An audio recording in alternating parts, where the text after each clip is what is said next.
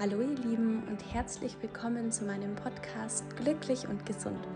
Mein Name ist Laura Heinlein, ich bin Online-Fitness-, Ernährungs- und Mindset-Coach und möchte dir hier in meinem Podcast ganz viel über die Themen Selbstfürsorge, einer gesunden Balance in Bezug auf deinen Körper und Geist mitgeben. Denn der schönste Körper macht dich nicht glücklich, wenn du in dir nicht glücklich bist. Schön, dass du da bist und ganz viel Spaß bei der heutigen Folge.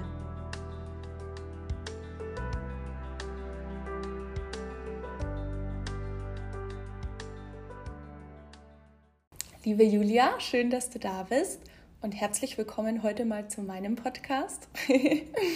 Ähm, ich würde vorschlagen, wir starten doch direkt mal mit so ein paar Fakten über dich rein. Korrigier mich, wenn ich was vergesse. Ich habe mir gedacht, heute stelle ich dich mal vor, dass du das nicht immer machen musst. Ähm, du bist, weil da gibt es nämlich viel zu erzählen, du bist Heilpraktikerin, du bist Life Coach, du bist Autorin, mehrfache Autorin jetzt mittlerweile schon, oder? Ähm, du bist Podcasterin und mittlerweile bildest du ja sogar selbst aus. Richtig? Ja, genau. Kannst du uns einmal mitnehmen und so ein bisschen über deine eigene Reise erzählen, die dich, und das muss man wirklich so sagen, zu der Expertin gemacht hat, die du heute bist, wenn es um das Thema emotionales Essen geht? Ja, sehr, sehr gerne. Also erstmal vielen Dank für die Einladung. Ich freue mich voll, dass wir heute mal in deinem Podcast sprechen. Ähm, sonst hatte ich aber die Ehre, dich als, als Gast bei mir zu haben. Ähm, ja, also ich, ich bin nicht zu dem Thema gekommen. Da muss ich ein bisschen ausholen, wenn ich darf. Gerne. Und zwar ähm, habe ich eigentlich mal was ganz anderes beruflich auch gemacht. Ich habe BWL studiert und habe lange bei Bionade im Marketing gearbeitet, habe den Exporter irgendwann ähm, geleitet und war so in einer ganz anderen Welt unterwegs. Und ähm, dann habe ich aus persönlichen Gründen, also mein Vater ist ähm, äh, gestorben äh, ziemlich früh und auch sehr unerwartet. Und ähm, der hatte so ein mittelständisches Unternehmen und dann habe ich das damals ähm, übernehmen müssen, in Anführungsstrichen. Und das war natürlich damals auch eine ja, krasse Veränderung in meinem Leben, krasse Verantwortung. Auf einmal hatte ich über 50 Mitarbeiter. Ich wollte aber damals meinen Job nicht aufgeben, weil ich so happy war bei Bionade und ähm, ja, das war eine ziemlich ähm, ja, schlimme Zeit in meinem Leben und ich habe dann irgendwann mal selber ein Coaching in Anspruch genommen, weil ich eine, ähm, ja, eine Entscheidung treffen wollte, wie es weitergeht, weil so wie es damals weit, äh, ging, äh, ging es nicht weiter. Ähm, da, da, waren die Tage zu kurz für. Und ähm, dann hat mir der Coach innerhalb von einer Stunde so weitergeholfen, dann eine Entscheidung zu treffen. Und ich dachte, das ist ja so, also ich war davon einfach so begeistert, weil ich dachte, also der, der hat mir ja nichts geraten, sondern der hat die Lösung sozusagen aus mir selber, die schon in mir war, die ganze Zeit rausgekitzelt.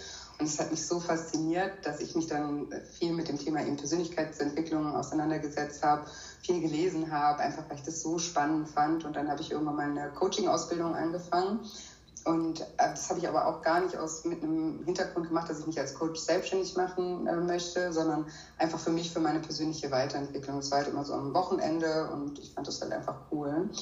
Und dann während dieser Coaching-Ausbildung, und jetzt muss ich noch mal ein paar Jahre zurückgehen, ähm, als ich nämlich jünger war, ich habe eine acht Jahre jüngere Schwester, und ähm, die war in ihrer Pubertät, als Kind halt Pubertät, übergewichtig. Und die wurde auch ganz arg gehänselt und gemobbt in der Schule. Und ich war immer schon so ein bisschen wie so die Ersatzmama für meine, meine Schwester, weil wir so einen, so einen großen ähm, äh, Unterschied haben von acht Jahren. Mhm. Und äh, ich hat mich einfach damals sehr, sehr mitgenommen. Und ich habe ihr damals immer versucht zu helfen. Ne? Ich, ich, war immer selber sportlich. Ich hatte jetzt mit dem Essen nie so ein, ein großes Thema und dachte dann immer, ja, ist doch ganz einfach. Ne? Wir, äh, wir kochen einfach zusammen und dann guckst ein bisschen auf die mhm. Kalorien und dann bewegen wir uns und dann sind alle deine Probleme sozusagen weg und dann geht es dir gut. Und das haben wir dann auch gemacht und das hat sie dann immer ein, zwei Wochen durchgehalten und dann ist sie immer wieder in alte Muster verfallen. Und ich, mich hat das damals schon, also einfach total gewundert, weil ich immer dachte, ist, die Lösung liegt doch so auf der Hand, warum kann sie das denn jetzt nicht einfach machen? Dann wird sie doch einfach viel besser gehen. Und ich bin da auch damals dran verzweifelt. Ich habe sogar mit meiner Hausärztin damals drüber gesprochen, mhm. Freunden von meinen Eltern, die Psychologen waren, aber habe da damals überhaupt keine Lösung für gefunden. Und dann eben Jahre später saß ich in dieser Coaching-Ausbildung und komischerweise mit allen Tools, die ich da gelernt habe, kam mir immer wieder meine Schwester in Gedanken oder, oder diese Situation in, in, in den Kopf. Und ich dachte immer, ach, deshalb konnte sie das mhm. nicht einfach umsetzen. Ach, deshalb hat das nicht funktioniert. Und irgendwie bin ich so dann auf die Idee gekommen, daraus was zu machen mit dem, was ich verstanden habe. Und dann habe ich halt ganz klein angefangen, das bei meinen Freunden auszuprobieren, was ich mir da überlegt hatte. Und ja, mittlerweile ist das äh, ja ein etwas größeres Ding geworden. Etwas. Und ähm, ja, äh, also das ist sozusagen, ich habe da nicht, wie das ja oft so ist, so eine eigene Leidensgeschichte, sondern war da eher so Zuschauer, aber hat mich damals eben trotzdem sehr, sehr beschäftigt. Und ähm, ich glaube, ich hatte da einfach dann so eine ganz gute Idee, wie man da rangehen kann auf eine andere Art und Weise, eben nicht über Disziplin und Willenskraft, sondern ähm, ja, in, in Liebe und eben auch nachhaltig und so, dass man eben an der Ursache von dem Problem wirklich arbeitet, anstatt mhm. immer nur das äh, Symptom, äh, Symptom zu bekämpfen mit, mhm. mit Diäten und Qualen. Ja, ja richtig schön. Danke oh, fürs Erzählen. Ich finde es auch immer ähm, toll, auch mal zu hören, das muss nicht immer vorher, auch wenn, na, wenn man mit, sich mit irgendwas selbstständig macht oder sich mit einem Thema auseinandersetzt, wie du sagst, es ist ja oft so, dass die meisten dann irgendwie da selber damit Erfahrungen gemacht haben. Aber man sieht ja an dir, dass es auch geht, wenn du sagst, hey, ich wollte unbedingt für die anderen da eine Lösung finden und habe mich da dann durchprobiert. Ähm, und das, ja, du hast das ja jetzt mittlerweile echt perfektioniert und hilfst so vielen Menschen damit. Und das ist echt sehr, sehr schön zu beobachten. Genau. genau, du hattest ja vorhin schon angesprochen, dass du eben dann gemerkt hast, okay, es gibt äh, da einen Unterschied. Ne? Den einen fällt es leicht, da irgendwie vielleicht auch ein bisschen disziplinierter zu sein, die stellen einfach die Ernährung um, machen mehr Sport. Und bei den anderen, da gibt es ja irgendeine andere Ursache. Magst du uns einmal nochmal erklären, was so der Unterschied ist zwischen, zwischen körperlichem Hunger und eben emotionalem Hunger? Also was ist emotionales Essen für diejenigen, die sich damit vielleicht noch nicht so auskennen? Ja, emotionales Essen bedeutet einfach, dass man ja isst, um seine Gefühle zu kompensieren. Und eigentlich kann man immer ne, sich da selber oder kann man herausfinden, ob man emotional ist, indem man sich ein bisschen beobachtet, indem man achtsam ähm, gegenüber seinem Essverhalten ist und mal schaut, habe ich jetzt gerade wirklich Hunger oder bin ich gerade einfach total gestresst und esse jetzt was oder ist mir langweilig oder belohne ich mich gerade mit dem Essen oder greife ich immer zum Essen, wenn ich mich irgendwie einsam oder leer fühle oder brauche ich das Essen als Entspannung. Also es bedeutet einfach, dass das Essen eine Zusatzfunktion übernommen hat, ne? dass es nicht einfach nur um den guten Geschmack geht. Mhm. Wir essen alle gerne, ich esse auch gerne und ich esse auch manchmal zu viel, ganz sicher. Ja. Aber ähm, jetzt in jemanden, der nicht aus emotionalen Gründen isst, dem fällt es auch mal schwer, irgendwie zu sagen, ja, okay, ich esse jetzt nur ein Stück Schokolade äh, oder äh, höre jetzt so nach einem Stück Kuchen auf, ne? aber dem fällt es eben nicht so schwer, wie wenn das Essen emotional verknüpft ist. Einfach weil die Person dann nicht nur auf den guten Geschmack verzichtet, sondern auf ihr Emotionsventil. Mhm. Ja, und das macht es eben so, so sch schwierig dann für diese Menschen. Und die denken dann aber immer oder meistens, dass, dass sie einfach nur undiszipliniert sind und es nicht hinkriegen und sehen aber nicht, dass das eigentlich viel, sie viel mehr Disziplin kosten würde, als jemanden, bei dem das Essen nicht emotional mhm. verknüpft ist. Und vielleicht das auch nochmal dazu zu sagen, das heißt ja nicht, wenn jemand anders nicht emotional ist, dass der nicht auch vielleicht destruktive ähm, Verhaltensweisen hat, um mit seinen Emotionen umzugehen. Das sind dann halt einfach nur andere. Vielleicht auch derjenige, vielleicht hängt er zu viel auf Social Media ab, ja. zu viel Geld aus oder ne, also wir haben alle mhm. Auch destruktive Strategien und die sind eben bei jedem Mensch unterschiedlich, aber bei denjenigen, die das Essen dafür nutzen, ist es eben super, super schwer, dann zu verzichten. Und das, mhm. das ist eben auch Teil meiner Arbeit, dann Bewusstsein dafür zu schaffen weil wenn man immer nur denkt, es liegt an der eigenen Disziplin, dann mindert das ja auch den Selbstwert, ne? weil dann ja. nimmt man sich wieder vor, jetzt mache ich wieder eine Diät und jetzt ziehe ich es durch ne? und dann geht es den meisten so wie meiner Schwester ein, zwei mhm. Wochen gut und dann verfällt man wieder in alte Muster und denkt, ja, ich bin wieder gescheitert, ich habe versagt, ich kann es nicht, ich bin zu undiszipliniert. Und das fördert ja dann noch wieder das, mhm. das emotionale Essen, weil da macht man sich selber fertig, fühlt sich schlecht ja. und dann ne, greift man wieder zum Essen. Also das ist so ein, so ein richtiger ähm, Teufelskreis, der dann entsteht. Ja.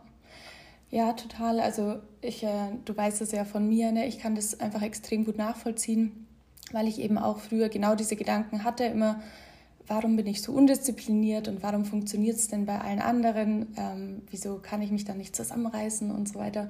Und auch jetzt in der Arbeit mit eben ganz vielen, vor allem Frauen, merke ich einfach, wie präsent dieses Thema ist. Also wenn man da mal eine Umfrage startet, wie viele wirklich aus emotionalen Gründen essen, da ist die Zahl sehr, sehr hoch. Also das können sehr, sehr viele nachvollziehen.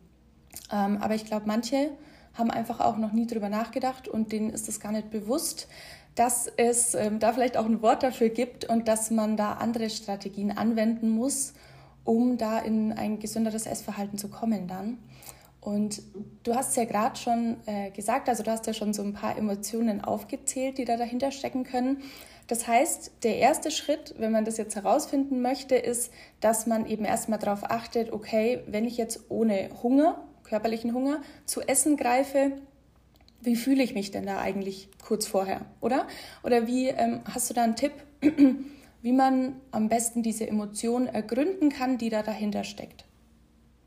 Ja, also eine einfache Option wäre, ich habe so einen Selbsttest auch auf meiner Seite, den kann man gerne mal machen auf äh, scheincoaching.de. Da gibt es einen Selbsttest zum emotionalen Essen, aber der ist natürlich nie so akkurat, wie wenn man sich selber beobachtet. Und darum geht es ja auch in sage ich mal, auf dem Heilungsweg, dass man achtsamer sich selbst gegenüber wird und dass man anfängt, seine, sein, sein Verhalten und eben aber auch seine Gefühle zu beobachten. Und ja, der, der, der beste und effektivste Weg ist, wenn man einfach mal so eine Art Ernährungs-Gefühlstagebuch schreibt und wirklich immer mal, auf, also immer, wenn man isst, aufschreibt, okay, ne, was mache ich gerade? Also auf der Verhaltensebene, so wie wenn jetzt jemand mich filmen würde, was würde der gerade sehen? Ich schreibe gerade eine E-Mail oder ich ähm, gucke gerade Fernsehen oder irgendwas, was man so von außen beobachten könnte und dann aber wie so den Kameraschwenk dann noch machen nach innen und wie fühle ich mich gerade dabei. Ne? Ich schreibe gerade eine E-Mail und bin voll sauer auf meinen Chef, bin wütend ne? und währenddessen äh, mhm.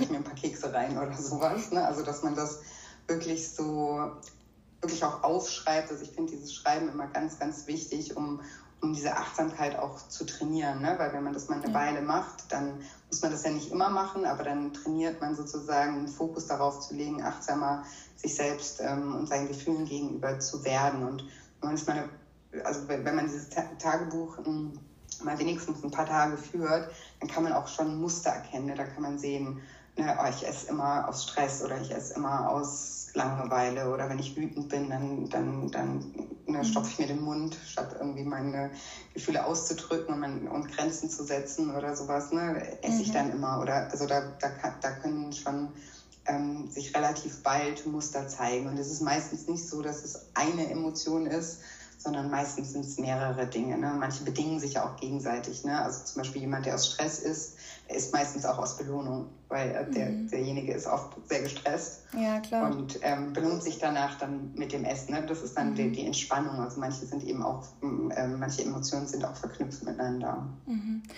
Ja, ich wollte gerade sagen, was was löst es eigentlich wirklich in unserem Körper in dem Moment aus? Also wenn wir aus irgendeiner Emotion heraus essen, ist es dann wirklich so, dass Essen dann eben Glücksgefühle irgendwie hervorruft oder betäuben wir uns damit? Also das habe ich mich gerade selber gefragt, was, was passiert da dann? Warum hat man im ersten Moment das Gefühl, das hilft mir jetzt? Weil Essen, also wenn wir, wenn wir Nahrung zu uns nehmen, also gerade auch Süßigkeiten oder extrem fetthaltige Nahrung, ähm, schüttet der Körper Dopamin aus. Und das ist unser äh, Glückshormon und Endorphine teilweise auch. Und das ist ja auch immer eine Musterunterbrechung. Das heißt, ich bin zum Beispiel gerade total gestresst und ähm, in meinem, also wenn ich zum Beispiel gestresst bin, schütte ich Cortisol aus, unser Stresshormon. Und wenn ich jetzt irgendwie ein Stück Schokolade esse, dann habe ich einen kleinen kurzen Dopaminrausch. Das heißt, ich, diese Emotion wird, also dieses Gefühl in uns, ähm, dass das Cortisol ausgewirkt hat, äh, bewirkt hat, das wird unterbrochen mit einem kurzen Glücksrausch. Ne? Und so mhm. entstehen ja auch emotionale Verknüpfungen mit dem Essen. Ne? Das passiert meistens unbewusst, dass wir vielleicht schon in unserer Kindheit die Erfahrung gemacht haben, boah, wenn ich äh, traurig bin oder sowas, wenn ich dann Schokolade esse, dann mhm. geht es mir besser. Das ist natürlich, ne, das, wir sitzen nicht als Kind da und reflektieren das, machen wir meistens nicht mal als Erwachsene.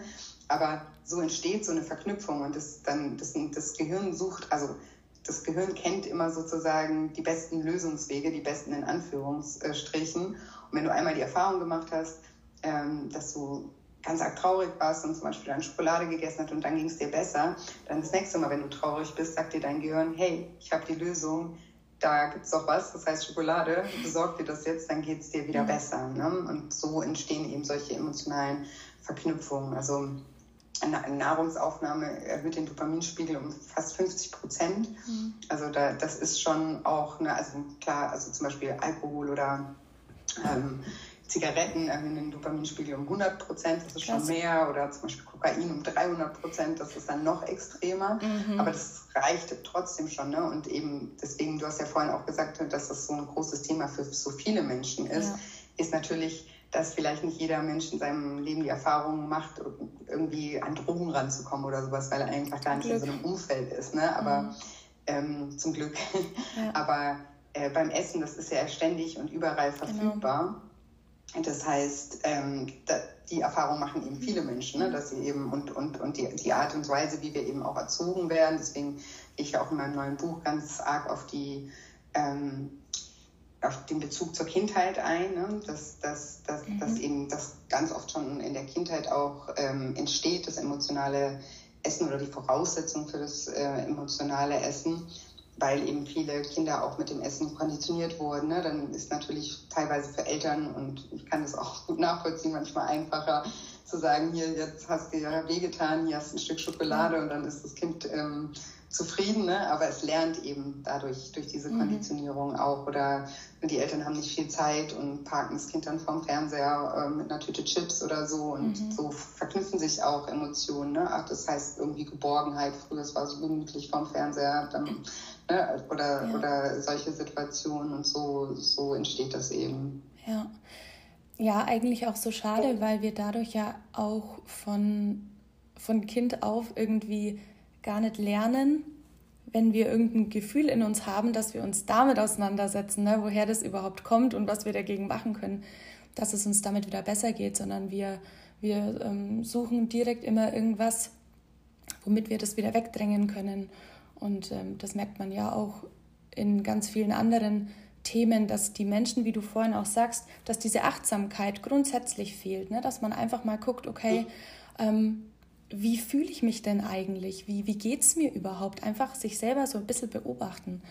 Ähm, deshalb finde ich das ähm, ja total schön mit diesem Gefühlstagebuch eben, weil man da auch einfach nochmal achtsamer auf sich schauen kann im Alltag. Und, ähm, und das wäre schon der nächste Schritt, sorry, wenn ich dich unterbreche, das war, aber das passt gerade so gut, weil du das ja sagst, wir lernen gar nicht, was wir eigentlich brauchen. Ne? Wenn ja. eben, was bräuchte denn eigentlich ein Kind, wenn es weint? Das bräuchte vielleicht eine Umarmung, genau. vielleicht möchte es erzählen, was eigentlich passiert ist, darüber reden und seinen Eltern ähm, getröstet werden.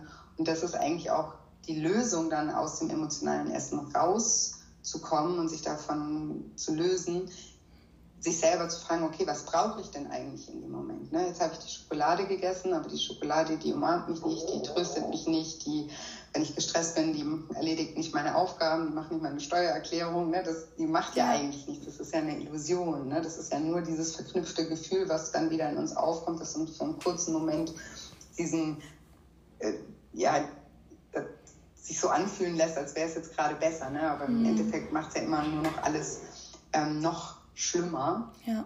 Und ähm, das ist dann eben auch sozusagen der Lösungsansatz, sich selber das zu geben, was man eigentlich brauchte in dem Moment und was vielleicht wir auch schon als Kind ja. gebraucht hätten, auch von, von unseren Eltern. Das wäre jetzt eben genau meine zweite Frage gewesen. ähm, wenn du dann eben, also wenn jetzt ne, diejenigen, die zuhören, dann irgendwie schon mal rausgefunden haben, okay, gut, bei mir ist es Belohnung oder bei mir ist es irgendwie Einsamkeit oder ist es vielleicht auch aufgestaute Wut oder so. Ähm, wie, wie gehe ich dann weiter vor? Also wirklich, wenn man sich es praktisch vorstellt, okay, ich kenne jetzt meine Emotionen, aber wie mache ich jetzt weiter? Ähm, wie kann ich da irgendwie andere Verknüpfungen herstellen und das beim nächsten Mal irgendwie umgehen, dass ich dann wieder zu essen greife?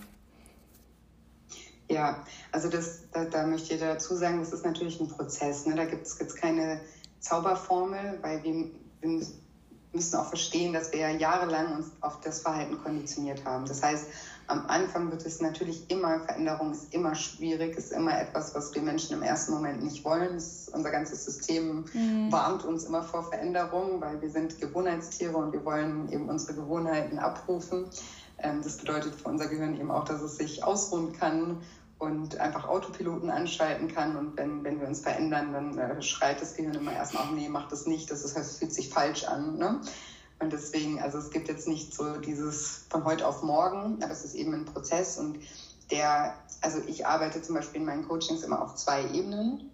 Einmal eben, dass man wirklich die Ursache von dem Problem sich anschaut oder von der Emotion. Ne, warum bin ich ständig traurig? Warum bin ich ständig ähm, gestresst? Ne? Was ist eigentlich die Ursache dafür? Und dass man wirklich dann auch an der Ursache arbeitet und ähm, eben nicht nur wieder irgendwas anderes findet, wie man jetzt den Stress kompensiert, ne, genau. ne, eine neue mhm. Strategie erlernt, mhm. sondern wirklich auch schaut, okay, warum, was, wie, wie, wie entsteht der Stress in mir, ne? welche Gedanken lösen Stress in mir aus, müsste ich mich vielleicht besser abgrenzen können, öfter mal Nein sagen können, müsste ich mich vielleicht besser organisieren können ne? oder was auch immer dahinter steht, hinter der Emotion.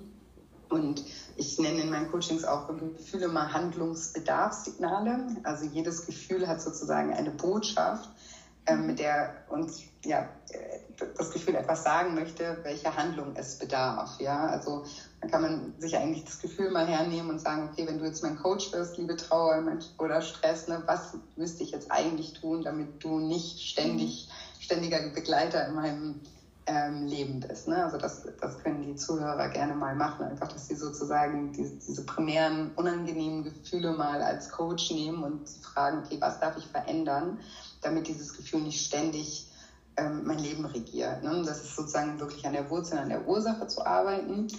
Leider wird es aber nicht so sein, dass wir nie wieder traurig oder genau. gestresst oder, ne, oder mal einsam sind, und deswegen brauchen wir trotzdem auch alternative Strategien, wie wir dann auf eine konstruktivere Art und Weise dann mit unseren Emotionen umgehen in solchen Momenten.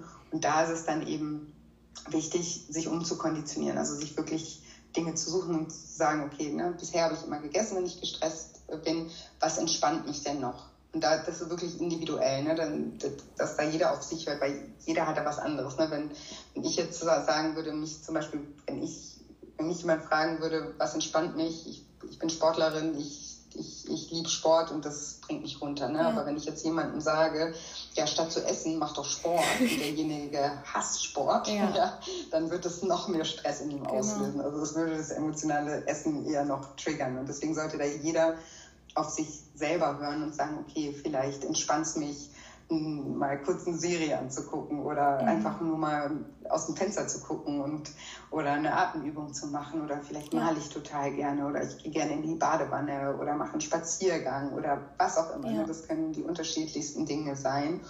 Und dann wirklich anzufangen, das bewusst sich zu ertappen, okay, jetzt kommt wieder der emotionale Hunger und ich verstehe, das ist jetzt emotionaler Hunger, aber ich falle da jetzt nicht drauf rein, weil ich weiß, das wird mir langfristig eben nicht gut tun, sondern ich mache jetzt das, was ich mir vorgenommen hatte, zu tun, anstatt dessen zu tun. Ne? Ich weiß, ich bin jetzt gerade gestresst und ich gehe jetzt eben eine Runde spazieren zum Beispiel, ne? oder mache eine mhm. Runde Sport oder mache eine Runde Yoga oder Meditation oder was auch immer der, derjenige für sich rausgefunden äh, hat. Und ich habe ja gesagt, wir sind Gewohnheitstiere. Ja? Am Anfang wird sich das dann nicht, es ist dann nicht die Erfüllung. Ja? Also man darf nicht erwarten, dass man dann in den ersten drei Tagen sagt, ach, warum bin ich eigentlich schon immer spazieren gegangen, wenn ich Hunger hatte? Ist ja total, ist ja genau das Gleiche. Ne? So ja. wird sich das am Anfang nicht anfühlen, weil wir ja so darauf konditioniert sind. Aber das ist eins, was ich wirklich versprechen kann. Wenn man, wir können uns auf alles konditionieren. Ja. Wir sind Gewohnheitstiere. Wir können alles zu einer Gewohnheit machen. Und wenn wir das eine Weile lang ähm, schaffen, immer wieder gleich zu reagieren und eine neue Gewohnheit zu etablieren, dann wird es irgendwann mal genauso zum Autopiloten wie das Essen, weil dann lernt dein Gehirn eine neue Lösung Und irgendwann mal wird es so sein, dass dann der erste Impuls, wenn du gestresst bist, nicht mehr das Essen ist, sondern ich muss jetzt vor die Tür eine Runde spazieren gehen oder ich muss jetzt eine Runde meditieren mhm. oder sowas. Und das ist wirklich, ja. darauf kann man sich verlassen. Es ist nur der Weg dorthin, dieses, diese Umgewöhnungsphase, die ist ein bisschen anstrengend, das ja. gebe ich zu, aber das lohnt sich so sehr, weil es halt auf der anderen Seite so viel Freiheit mhm. auch mit sich bringt. Ja. ja. Ja, du hast jetzt viele sehr wichtige Dinge gesagt. Ähm, zum einen, was ich richtig gut fand, dass, dass du das auch nochmal erklärt hast, dass es eben nicht nur darum geht, okay, jetzt irgendwie alternative Verhaltensstrategien zu suchen, sondern eigentlich vorneweg auch nochmal viel wichtiger, an die Ursache ranzugehen und auch zu gucken, okay, warum bin ich denn ständig gestresst, warum bin ich denn das und das ständig. Und was ich aber eben feststelle ist, und deshalb auch gut, dass du das nochmal ähm, erklärt hast, die meisten wollen ja immer, das sehe ich ja auch täglich in meinem Job, alles ähm, ganz schnell. Und am liebsten gibt es eben ein Wundermittel, ähm, damit man selber nicht so viel tun muss. Und es funktioniert halt leider nicht. Und ich spreche auch ganz, ganz oft im Coaching oder im Podcast über Eigenverantwortung, weil mir das Thema so wichtig ist. Und da sind wir ja da auch wieder dabei. Ganz viele versuchen das dann vielleicht irgendwie ein, zwei Mal und sind dann deprimiert und irgendwie sauer und denken sich, ja toll, das klappt ja nicht und habe ich mir ja eh wieder gedacht und so weiter. Und man verfällt wieder in diese Negativspirale. Aber genau wie du sagst, dieses Essen aus einer Emotion heraus macht man ja seit vielen, vielen, vielen Jahren. Und es ist ja klar, dass es dann auch dauert, sich da eben, wie du sagst, umzuprogrammieren. Und ähm, deshalb ist es umso wichtiger, wirklich zu sagen, okay, ich mache das jetzt mal mehrere Wochen und ähm, es, es wird sich dann auch auszahlen. Und eben finde ich, wirklich da in die Eigenverantwortung zu gehen und zu sagen, was funktioniert eben für mich, genau wie du meintest, weil für jeden funktioniert ja was anderes. Und da mhm. kommt man, glaube ich, nicht drum rum, als sich eben selbst, Eigenverantwortung selbst hinzusetzen und wirklich zu überlegen, okay, was könnte für mich klappen? Und dann, wenn es eben mal nicht funktioniert, dann nicht aufzugeben, sondern halt nochmal irgendwie nach neuen Strategien zu suchen. Ne? Weil ich glaube, das ist auch oft, dass man denkt dann, ja, okay, klappt nicht. Aber es gibt ja viele, viele andere äh, Ideen und Möglichkeiten ja, deshalb ähm, fand ich das jetzt nochmal mega gut, dass du das ähm, so toll erklärt hast. Ähm, genau. Ja, das ist ja immer, aber deswegen, ich sage das immer dazu, damit man eben nicht diese Erwartungshaltung mhm. hat, ne? weil, so wie du sagst, die Leute sind immer auf der Suche und ich eingeschlossen, klar, niemand will lange leiden und wir sind ja. immer auf der Suche nach einem Quick Fix. Aber ganz oft ist das, und das sollten wir uns auch wirklich bewusst machen, dass es eigentlich das, was uns immer wieder zum Ausgangspunkt bringt. Und am Ende vergeuden wir viel mehr Zeit damit, diese schnellen Lösungen zu finden, weil für manche Themen gibt es einfach keine schnelle Lösung. Ja? ja. Und ich finde es da vielleicht auch wichtig, den Gedanken, das wirklich als Reise zu sehen, ne? nicht mhm. als Kampf zu sehen, sondern als Reise, wo man ganz viel über sich selber auch lernen kann. Und das ist ja am Ende, wenn man sich überlegt, ja nicht nur eine Reise zu einem gesünderen Essverhalten, sondern weil man ja ursächlich arbeitet zu genau. einem einfach unbeschwerteren, glücklicheren Leben, weil man lernt, mit seinen Emotionen anders umzugehen, weil man wirklich die Probleme an der Wurzel packt, die vielleicht schon Jahre mhm. über Jahre gehen. Ja, also es ist ja, es ist ja sozusagen eine Gesamterneuerung, die man da ja. durchläuft und die, die erhöht die Lebensqualität so sehr. Und was wir eben auch versuchen, ist dann eben schnell, schnell, mache ich hier eine Nulldiät, dann also quäle ich mich mal ein paar Wochen, danach verurteile ich mich, dass ich irgendwie doch wieder äh, zunehme und ähm, bin im ständigen Clinch mit mir selber, bin mit mir selber überhaupt nicht im Reinen. Ne? Und das, das können ja Menschen über Jahre, Jahrzehnte. Ich habe Menschen in meinem Kurs, ich habe auch viele ältere mhm. äh, Frauen auch bei mir im Kurs, die, die haben das, bis sie 70 waren ne? und sagen dann auf einmal, doch, hätte ich das vor 30 Jahren gelernt, ne, da hätte ich mir so viel ersparen können, ja. Und die, die Zeit vergeht ja immer sowieso, ne? Also ja. und, und, wenn wir heute anfangen, ja, schön. Ich wollte nur ganz kurz sagen, und vor allem, das sage ich auch immer dazu, das Thema Essen ist was, was uns jeden einzelnen Tag in unserem Leben begleitet. Ne? Und wenn wir da irgendwie ähm, Schwierigkeiten mit dem Thema haben, dann finde ich es umso wichtiger, da auch einfach ranzugehen, weil du kannst es nicht vermeiden. Du musst dich damit auseinandersetzen. Ja, das wollte ja. ich sagen.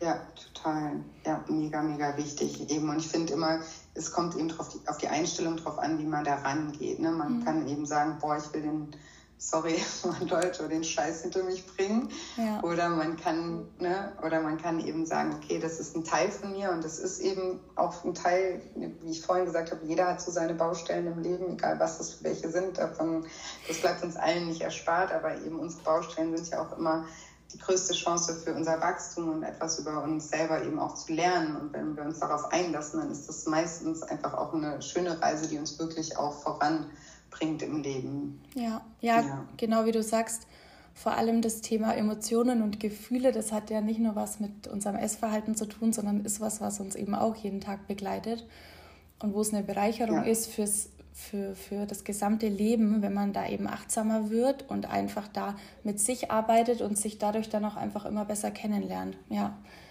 ja, ja. total schön. Ich hatte neulich einen Gedanken und da dachte ich mir, ich frage dich jetzt mal, wie du darüber denkst, mm, weil es gibt ja ähm, irgendwie zwei so verschiedene Thematiken. Einmal gibt es eben dieses typische emotionale Essen, wo ich ähm, herausfinde, okay, da steckt die und die Emotion dahinter und wie wir ja gerade schon besprochen haben, ähm, sucht man dann auch nach einer anderen Strategie, ähm, die, wir, die, die uns in dem Moment ja besser hilft. Und dann gibt es aber ja noch das Thema, dass wir uns oft Dinge verbieten. Ne, da kann ich mich eben auch gut reinfühlen, ne, weil das bei mir auch viele Jahre so war und ich habe auch viele Mädels in meinem Coaching, die sich einfach eben über einen sehr langen Zeitraum unglaublich viele Lebensmittel verboten haben.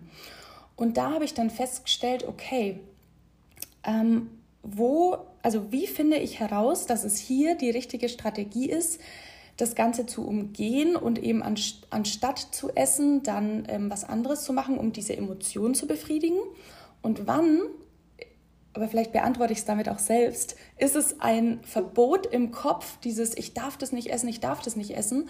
Und wenn ich jetzt quasi Verhaltensstrategien finde, um es zu umgehen, verbiete ich es mir ja immer wieder und gehe dem so aus dem Weg. Und manchmal ist es ja fast wichtiger, dann zu sagen, okay, mm, um aus diesen Verboten rauszukommen, esse ich es trotzdem, damit das nicht mehr dieses Gut und Schlecht im Kopf ist. Weißt du, was ich meine mit der Frage?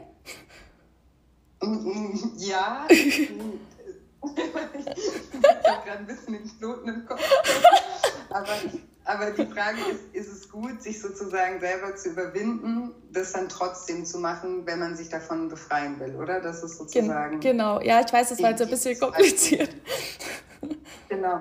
Nee, aber ja, genau so. Also ich meine, das sind ja, ich habe vorhin von Gewohnheiten gesprochen. Ja. Es ist ja auch eine Gewohnheit, ständig was zu verbieten. Und mhm. auf einmal fühlt sich das ja immer falscher an, das zu essen. Ja, also das mhm. und und selbst wenn man vielleicht äh, schon eines Besseren belehrt wurde und irgendwie gemerkt hat, na, ich habe ja auch so viele Menschen, meine Coachings, die haben zum Beispiel noch nie Kalorien gezählt, aber die haben immer Low Carb zum Beispiel gemacht. Ne? Und bei denen im Kopf ist halt Kohlenhydrate ja. machen dick, die darf man nicht essen. Ne? So, und die haben, und selbst wenn sie dann irgendwie, wenn, wenn sie mal das Konzept von Kalorien verstanden haben und merken, okay, also eigentlich macht es gar keinen Unterschied, ne? Ja. Hauptsache ich bin in meiner, äh, in meiner Bilanz ähm, trotzdem haben sie dann immer ein schlechtes Gefühl, wenn sie Kohlenhydrate essen, weil sie sich ja über so viele Jahre verboten haben. Ne? Also das ist halt ja. eben auch eine, eine, Gewohnheit und da ist es auf jeden Fall gut, sich da auch umzukonditionieren und zu sagen, nee, ich esse jetzt abends auch mal meine Spaghetti oder mein Stück Brot. Da, da passiert nichts, weil durch neue Erfahrungen, wenn man eben merkt, okay, das funktioniert auch alles so, wenn ich das mache, können wir halt diese alten Gewohnheiten und auch diese Ängste, die damit verbunden sind, ähm, dann überschreiben. Mhm, ja. ja. ja. voll, weil ähm, ich mir eben auch dachte, okay, wie, wie komme ich quasi darauf, ähm, sollte ich das jetzt trotzdem essen, weil ich es mir verbiete oder soll ich eben eine Verhaltensstrategie suchen?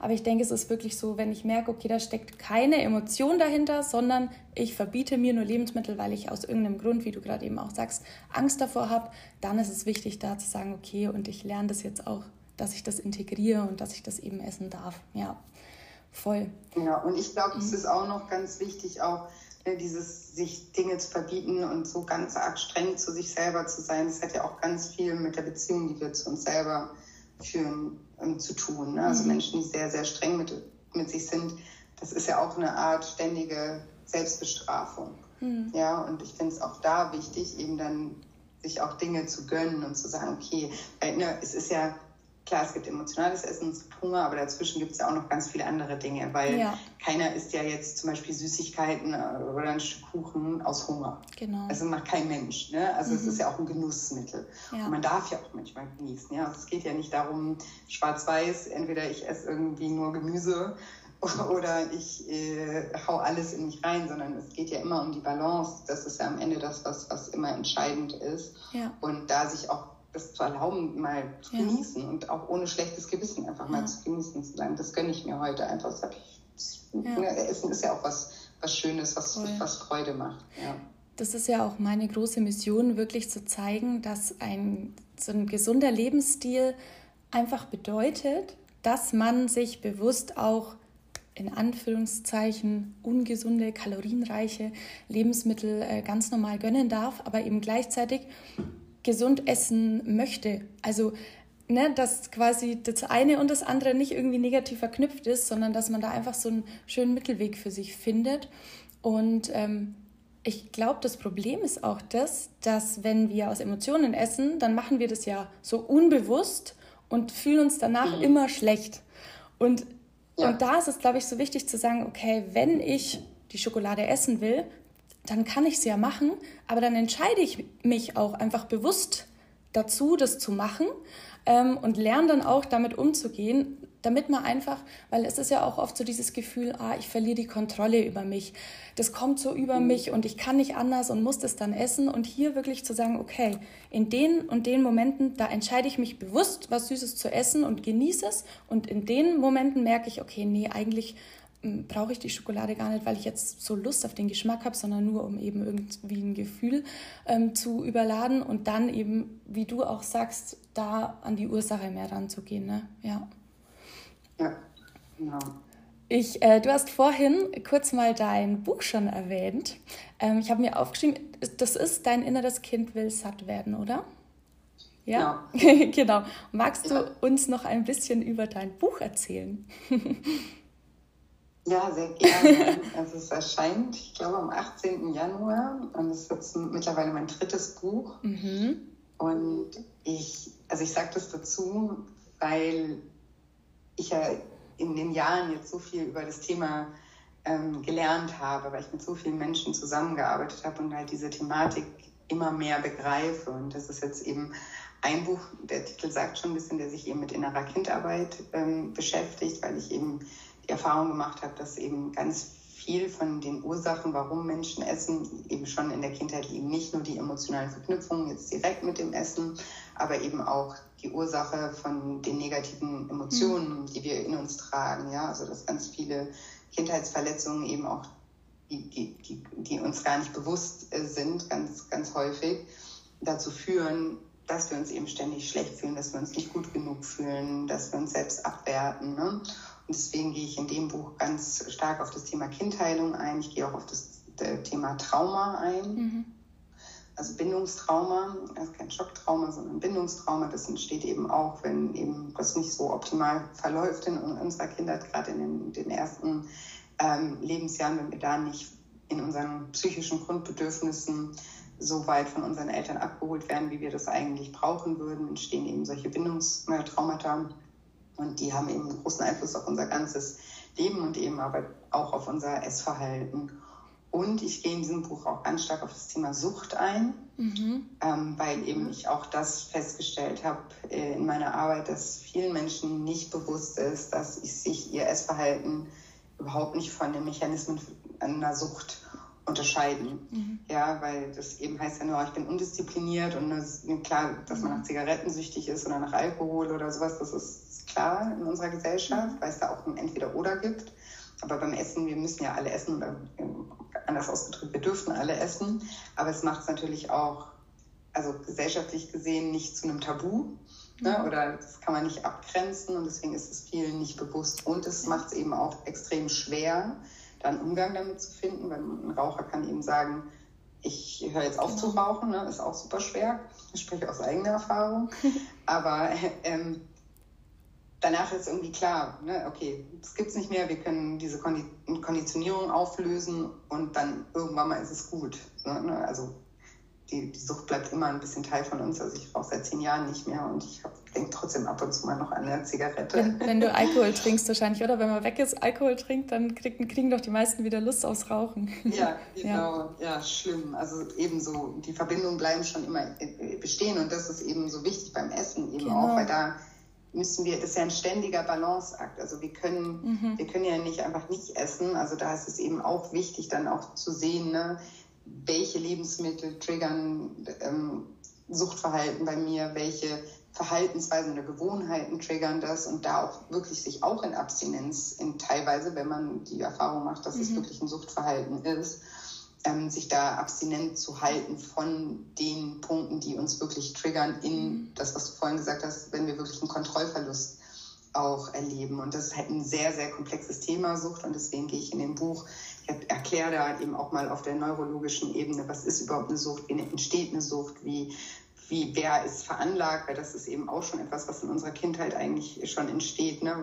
Ähm, dass teilweise dadurch, wie wir aufwachsen oder auch schon im Mutterleib, ne, wenn jetzt zum Beispiel eine, eine Mutter in, in, der Schwangerschaft extrem gestresst war, dann kommen Kinder schon oft mit einem erhöhten Cortisol-Level zur mhm. Welt. Und solche Menschen sind ja zum Beispiel, ist nur ein Beispiel, mehr dazu geneigt oder mehr dazu ähm, ja, geneigt, später in Suchtverhalten zu verfallen, weil sie ständig auf der Suche sind, ihren, irgendwas mhm. ähm, zu finden, was ihren Cortisolspiegel mhm. ähm, senkt. Ja? Weil, sie, weil sie einfach einen erhöhten, von Geburt an einen erhöhten Cortisolspiegel haben. Ja? das ist jetzt nur ein Beispiel. Da gehe ich in ganz äh, viele Bereiche rein, um einfach das auch mal auf das da einfach auch mal aufzuklären darüber, was, was Süchte sind, wie sie sich äußern, damit derjenige, der das Buch liest, sich vielleicht eben selber auch reflektieren kann, vielleicht da auch sich wiederfinden kann, damit, auch wenn es natürlich nicht immer das Einfachste ist, sich sowas auch einzugestehen, aber es ist eben ganz oft auch wichtig, um richtige Lösungsansätze ähm, zu finden, damit ja. man sich da nicht ständig im, im, im Kreis dreht. Genau. Wow, also ja, so mega.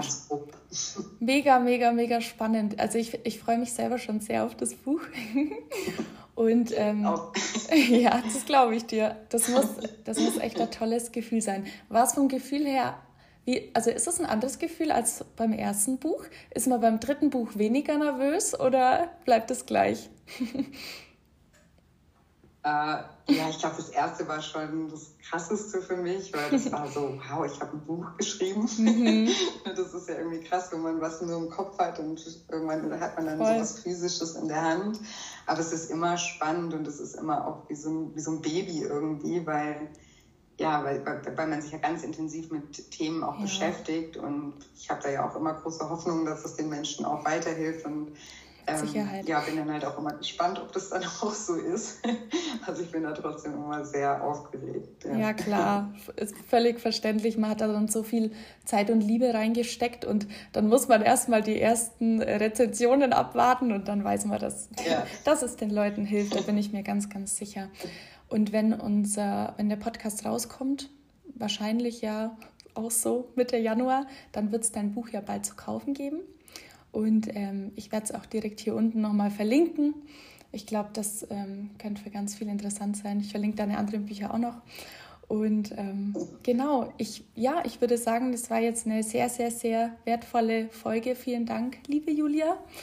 Und ähm, ja, ich würde sagen, ähm, ich wünsche dir jetzt noch einen wunderschönen Tag. Äh, du bist ja auf Bali, oder? Ja. Hier ist ja schon Abend. Und ähm, ja, ich freue mich, wenn wir wieder voneinander hören. ja, ich bedanke mich auch ganz herzlich für die Einladung. Hat super Spaß gemacht und finde es ganz toll, dass du auch in dem Bereich ähm, jetzt unterwegs bist und da so tolle Arbeit auch leistest. Also auch danke, danke an dich. Bist du ein, ein großes Vorbild für mich auf jeden Fall. Von Herzen danke fürs Zuhören und wenn du möchtest, schreibe mir super gerne auf Instagram auf laura.harmonize und gib mir dein Feedback und erzähl mir, wie du die Folge fandest. Das würde mich total freuen. Und falls du es noch nicht gemacht hast, gebe mir gerne noch auf Spotify oder auf Apple Podcasts, wo auch immer du gerade diesen Podcast hörst, eine Bewertung. Und jetzt wünsche ich dir einen wundervollen Tag.